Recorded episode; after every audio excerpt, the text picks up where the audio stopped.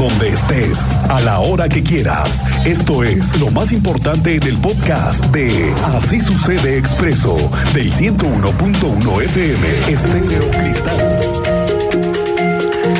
¿Qué le dije? Ya están operando hoy el operativo radar en la autopista México-Querétaro. Ya desde ayer que lo anunció el alcalde en tu calle, Luis Nava, se trata de que los transportistas de carga ya se vayan enterando de que en la entrada de Querétaro se comenzará a monitorear la velocidad, pero sobre todo eso, a multar, porque ya no es un tramo federal, y en lo que van adecuando este tramo, ya están las unidades allí. Tú estuviste documentando este hecho, cómo opera el nuevo dispositivo. Cuéntanos, Andrea. Perdón, cuéntanos, Teniente Mérida. Muy buenas tardes. Buenas tardes, Miguel Ángel. Buenas tardes a nuestra audiencia. En efecto, si ustedes de los que desciende por la cuesta china más de 100 kilómetros por hora, pues váyalo tomando en cuenta porque ya se encuentran las unidades de la Secretaría de Movilidad aplicando control del límite de velocidad con aparatos indicados, unidades especiales para darle seguimiento a los vehículos y camiones de carga que excedan los límites de velocidad. Entre el puente de la Fiscalía y la incorporación a Celaya Cuota se encuentra el dispositivo itinerante para darle seguimiento y así evitar que sigan sucediendo accidentes fatales en este tramo ya municipalizado. Vamos a esperar las primeras infracciones para que se corra la voz y los camiones de carga comiencen entre ellos a decir la información de que ya están siendo multados en este tramo. Mientras tanto va a haber dispositivo carrusel, la reducción de velocidad con los aparatos que tienen para medir la velocidad y además la señalética que está siendo colocada justo pasando el puente de la Fiscalía en dirección a Celaya y en sentido opuesto para así lograr que se reduzcan los accidentes y la velocidad, Miguel Ángel. Y además, ojalá que la señalética esté también integrada con la el, evitar el paso hacia Bernardo Quintana por parte de los transportes de carga, teniente, porque se nos siguen metiendo a los carriles de Bernardo Quintana a los, a los centrales y eso nos complica. Por lo pronto ya está operando el eh, dispositivo de radar. Ahora, dime una cosa, no es lo mismo una infracción municipal que una estatal, ¿no? Digamos que están tabulados distintamente. Sí, es correcto. De hecho, se va a tener que cabildear eh, las infracciones. ¿Por qué? Porque si tú circulas exceso de velocidad a 100, 120, 140, 160, la multa es la misma. Entonces se va a tener que cabildear para poder eh, tabular los excesos de límites de velocidad y así ir gradualmente aumentando el costo de esta infracción. Falta el reglamento y así se pueda sancionar como se debe y no tener estandarizado un solo costo. Eso es lo que actualmente tenemos, una multa independientemente de la velocidad que tú circules, la multa es la misma. Bien, estamos, estamos pendientes de lo que suceda con estas multas y esos tabuladores que daremos a conocer aquí también. Gracias, Teniente Mérida, lo platicamos más adelante. Ayer le platicaba de lo que fue el bloqueo en la autopista México-Querétaro cuando un grupo de vecinos se han quejado porque no han sido atendidos y todo porque están operando unas granjas de puercos que, según los vecinos, están contaminando y operando en condiciones insalubres. Pues después de ayer, el bloqueo, ya hubo consecuencias. Han cerrado la operación de estas granjas. Tú sabes más de esto, Iván González. Muy buenas tardes, bienvenido. Miguel Ángel, buenas tardes. Como bien lo señalas, después de que ayer por tres horas permaneciera cerrada la carretera federal 57 con dirección a San Juan del Río, a la altura del municipio de Pedro Escobedo, para ser exactos, en el entronque que lleva la comunidad de Coche Tránsito, como bien lo mencionaba, los habitantes y giratarios de esta localidad eh, se manifestaron de esta forma, cerrando la vialidad eh, por tres horas aproximadamente para eh, manifestar su inconformidad y solicitar el retiro de una granja de puercos que se encuentra en la zona, la cual ya habían solicitado, ingresado los eh, documentos y los oficios ante el municipio, así como ante las autoridades federales y estatales. Y ante pues la negativa o simplemente no ser escuchados fue que llevaron esta acción el día de hoy. Platicamos con el Chávez Cañas, quien es delegada de la Asociación Fuerza Bienestar México Derechos Humanos, quien apoya legalmente a los habitantes y a los ejidatarios de Tránsito. Señaló que los acuerdos a los que se llegó con los autoridades municipales y sanitarias eh, fue el cierre total de la granja de cerdos, al cual eh, también el ayer se pronunciaban las autoridades municipales al respecto, y fue primero eh, realizar, se va a realizar un trabajo de sanidad para minimizar el olor, y este día también iniciarán el retiro de cerdos, el cual puede llevar varias semanas, ya que señaló que son al menos entre 7.000 y 8.000 los animales que hay al interior de la granja, y estos no se pueden sacar todos en un solo día.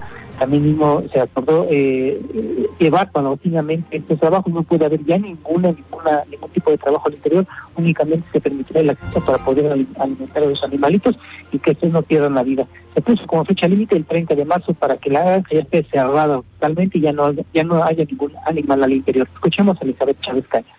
Lo que sucedió el día de ayer y en los acuerdos en los que se quedaron es que a partir de hoy eh, no puede operar la empresa, o sea, está ya 100% clausurada. A lo único que se puede entrar a ese lugar es alimentar precisamente a los animalitos. Esa es una. La otra es que iba a entrar tanto en la empresa como eh, salubridad para hacer una fumigación profunda y limpieza del lugar en la cual mitigue el olor que expedía hacia la población. Como último se quedó, quedaba como plazo hasta el 30 de marzo, como ya han solucionado el problema en el desalojo total de los puercos. Miguel Ángel, comentarte que Elizabeth Chávez Caña señaló que es importante que los autoridades municipales informen quién se acreditó como propietario de este predio toda vez que se encuentra en litigio al ser un predio ejidal y el representante legal de la granja señaló que pagaba renta. La información. Gracias, Iván González. Qué bueno que ya supimos. Ahora sí estamos perfectamente enterados de lo que está sucediendo y yo nada más quiero saber hacia dónde se van a llevar después ahora estos siete mil animalitos que requieren también de un espacio de condiciones sanitarias necesarias, únicas y especiales, y yo no sé cómo le van a hacer. Vamos a tener aquí la crónica y estaremos muy pendientes de lo que esté pasando con esta situación. Por lo pronto, bueno, pues le digo que algo bien interesante que está sucediendo en este primer mes y en el arranque del siguiente, que es febrero, es con respecto a las concesiones del transporte público, porque ya comenzaron con el retiro, se lo digo, porque ya están cumpliendo el primer mes de operación la nueva Agencia Estatal de Movilidad que tiene otro tipo hoy de facultades, de ganchos para acorralar y presionar más a los transportistas. Eso sí que ya está sucediendo y hacia dónde. Bueno, sospecho yo, escuche usted, a que ya se viene la renovación del parque vehicular de unidades. Según me he enterado, ahora que termine en 5 de febrero, estrenaremos unidades nuevas. Me dicen que hay una seria, seria intención de comprar camiones europeos, no chinos, europeos, ahora serían europeos, para mostrarlos cuando se eche a andar el carril único de 5 de febrero. Y para eso aún le falta un rato, pero aquí le anuncio que andan en eso, ya en la posibilidad de irse de compras para las nuevas unidades. Oiga, ¿se acuerda del caso de Huimilpan el año pasado? Cuando después de una supuesta agresión subidita de tono en los separos, se les murió un hombre, luego de una detención y al parecer una golpiza. Eso desató lo que ha sido para el alcalde de Huimilpan, Juan Guzmán, una de las más difíciles épocas de su administración, porque como autoridad fue señalado por omiso Juan Guzmán y con falta de personal capacitado en la policía municipal, cosa que hasta hoy yo creo que sigue, que sigue este problema. Lo cierto es que fue perseguido el director de la policía municipal de Huimilpan, que después de que fue perseguido, fue prendido y después juzgado. Y ya hubo una resolución y está libre. Cuéntanos, Andrea Martínez, muy buenas tardes. ¿Qué tal, Miguel Ángel? Muy buenas tardes y también a toda la audiencia. Pues así es, el, el exsecretario de Seguridad Pública del municipio de Huimilpan, así como un policía más de esta corporación, se encuentran en libertad tras haber pagado una reparación del daño por dos millones de pesos a la familia del joven Daniel Franco de 27 años que falleció por abuso policial en julio del año pasado. Y bueno, al respecto, la magistrada presidenta del Tribunal Superior de Justicia, Mariela Poncevilla, explicó que la familia de la víctima estuvo de acuerdo con la reparación del daño, la cual, bueno, pues fue pagada entre los dos imputados. Escuchemos esta información que nos daba a conocer esta mañana la magistrada presidenta del Tribunal Superior de Justicia. un, procedimiento abreviado. Eh, Ay, caray, ahí no recuerdo la pena. Quedan con una sentencia de condena. No, no recuerdo ahorita con exactitud la, la pena que se les impuso. Y efectivamente eh, las víctimas estuvieron de acuerdo y ya se les reparó el daño hasta por la cantidad de dos millones de pesos. Bueno, también eh, Ponce Villa añadió, como ya la escuchábamos, que en este caso ambos imputados se sometieron a un procedimiento abreviado y quedaron con una sentencia de condena. Además, reveló que los dos ex policías municipales de Huimilpa fueron inhabilitados por tres años.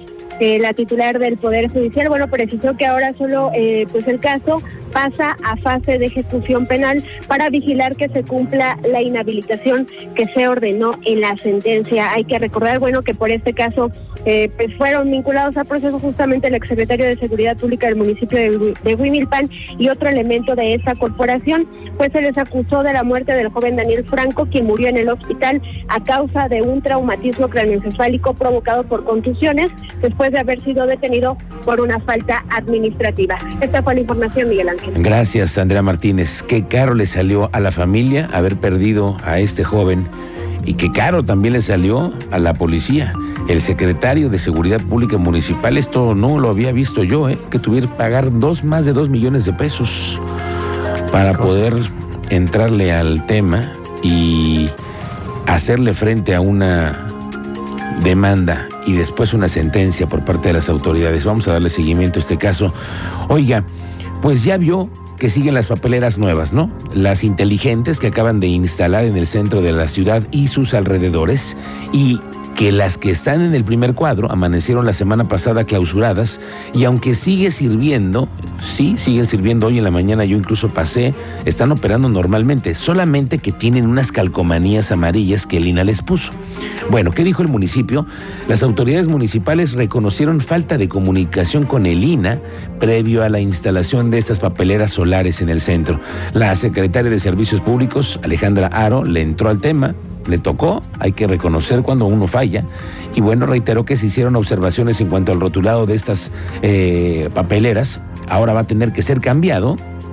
Y mañana miércoles van a hacer un recorrido con las autoridades para revisar las 26 papeleras que se encuentran en el centro. Como les comento, fue una, eh, un error de comunicación. Aquí lo que vamos a trabajar es de la mano. Tenemos que cumplir con los lineamientos que da el UNESCO para las ciudades patrimonio. Y bueno, pues seguimos adelante, siempre de la mano con el INA y siempre buscando lo mejor para Querétaro. El INA está haciendo su trabajo. Oiga, que le cuento que el municipio de Querétaro hoy presentó la convocatoria para el tema de los vecinos. Si usted tiene temas con vecinos, bueno, la dignificación de condominios está en marcha. Van a meter 50 millones de pesos. Hoy se anunció por parte del secretario de Desarrollo Social que van a tener al menos 130 condominios en la lista que tienen entre las mejoras que les hacen son el mejoramiento de las vialidades, la colocación de señalética, mallas ciclónicas, alarmas y ojo, los contenedores de basura que son vitales. El año pasado destinaron 70 millones de pesos para 206 condominios. Hoy están arrancando con esta convocatoria, van por 50 millones y están intentando que 130 condominios puedan resultar favorecidos. Un proceso, no es el mismo proceso que se hace en las, en las vialidades que transitamos día a día al interior de los condominios, es un proceso de mejoramiento, pero la verdad es que nos queda muy bien, tiene una garantía de tres años y estamos mejorando cada vez este, la aplicación y sobre todo estamos mejorando cada vez también la colocación e instalación de los demás eh, servicios.